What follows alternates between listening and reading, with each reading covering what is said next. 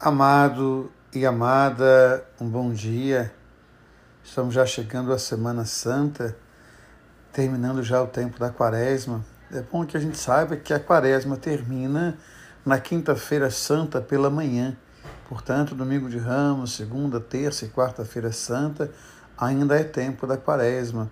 E hoje nós queremos colocar, e eu quero especialmente colocar diante de Deus, diante da sua misericórdia, a vida de minha irmã a minha irmã caçula, Terezinha, que hoje celebra 50 anos, ainda tão jovem, tão forte, tão bonita, tão cheia de vida. Hoje quero agradecer a Deus por essa vida, por essa vida tão especial na minha vida. Essa minha irmã tão querida, que hoje celebra seus 50 anos, ganhou um presente há dois anos.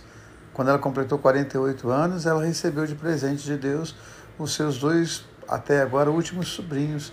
Né? Nós temos sobrinhos gêmeos, que é o Mauro e a Ana, que hoje completam dois aninhos. Quero colocar as suas vidas também diante de Deus. E hoje o profeta Jeremias nos traz a força dessa palavra, daquele que é ferido, daquele que é machucado, daquele que é difamado, mas ele é justo, ele está diante do Senhor. E como resposta, o Salmo vai nos dizer que Deus é rochedo, ele é nossa salvação. Muito bonito o versículo 2. Ó oh, meu Deus, o rochedo que me abriga minha força e poderosa proteção. Sois meu escudo e proteção, em vós espero. Então eu quero invocar o nome do Senhor, mesmo quando as ondas fortes da morte queiram me envolver. Eu quero invocar o Senhor na minha angústia, porque eu sei que Ele é o meu rochedo, que Ele é minha salvação. E o Evangelho Jesus continua falando das suas obras, esse embate com os judeus, em especial, naquele momento. A gente tem ter muito claro que aquele momento é o momento da formação de uma comunidade. Por isso esses embates. Não justifica hoje nós criarmos embates com os judeus ou com qualquer, com qualquer outra religião, mas sempre respeitar no amor, na fraternidade, na busca pela justiça. Juntos podemos construir um mundo muito melhor.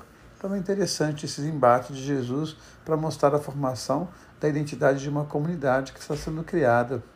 Vai ficando cada vez mais claro que os seguidores de Jesus, que eram chamados seguidores do caminho, estão formando uma nova comunidade, que em Antioquia vai receber o nome de cristãos. Que a gente possa sempre buscar a graça, o amor de Deus, e que a gente fique hoje com esse salmo. Eu vos amo ao Senhor, sois minha força, minha rocha, meu refúgio e salvador. Um beijo no coração, um dia abençoado. Deus ama você, Deus ama em você. Amém.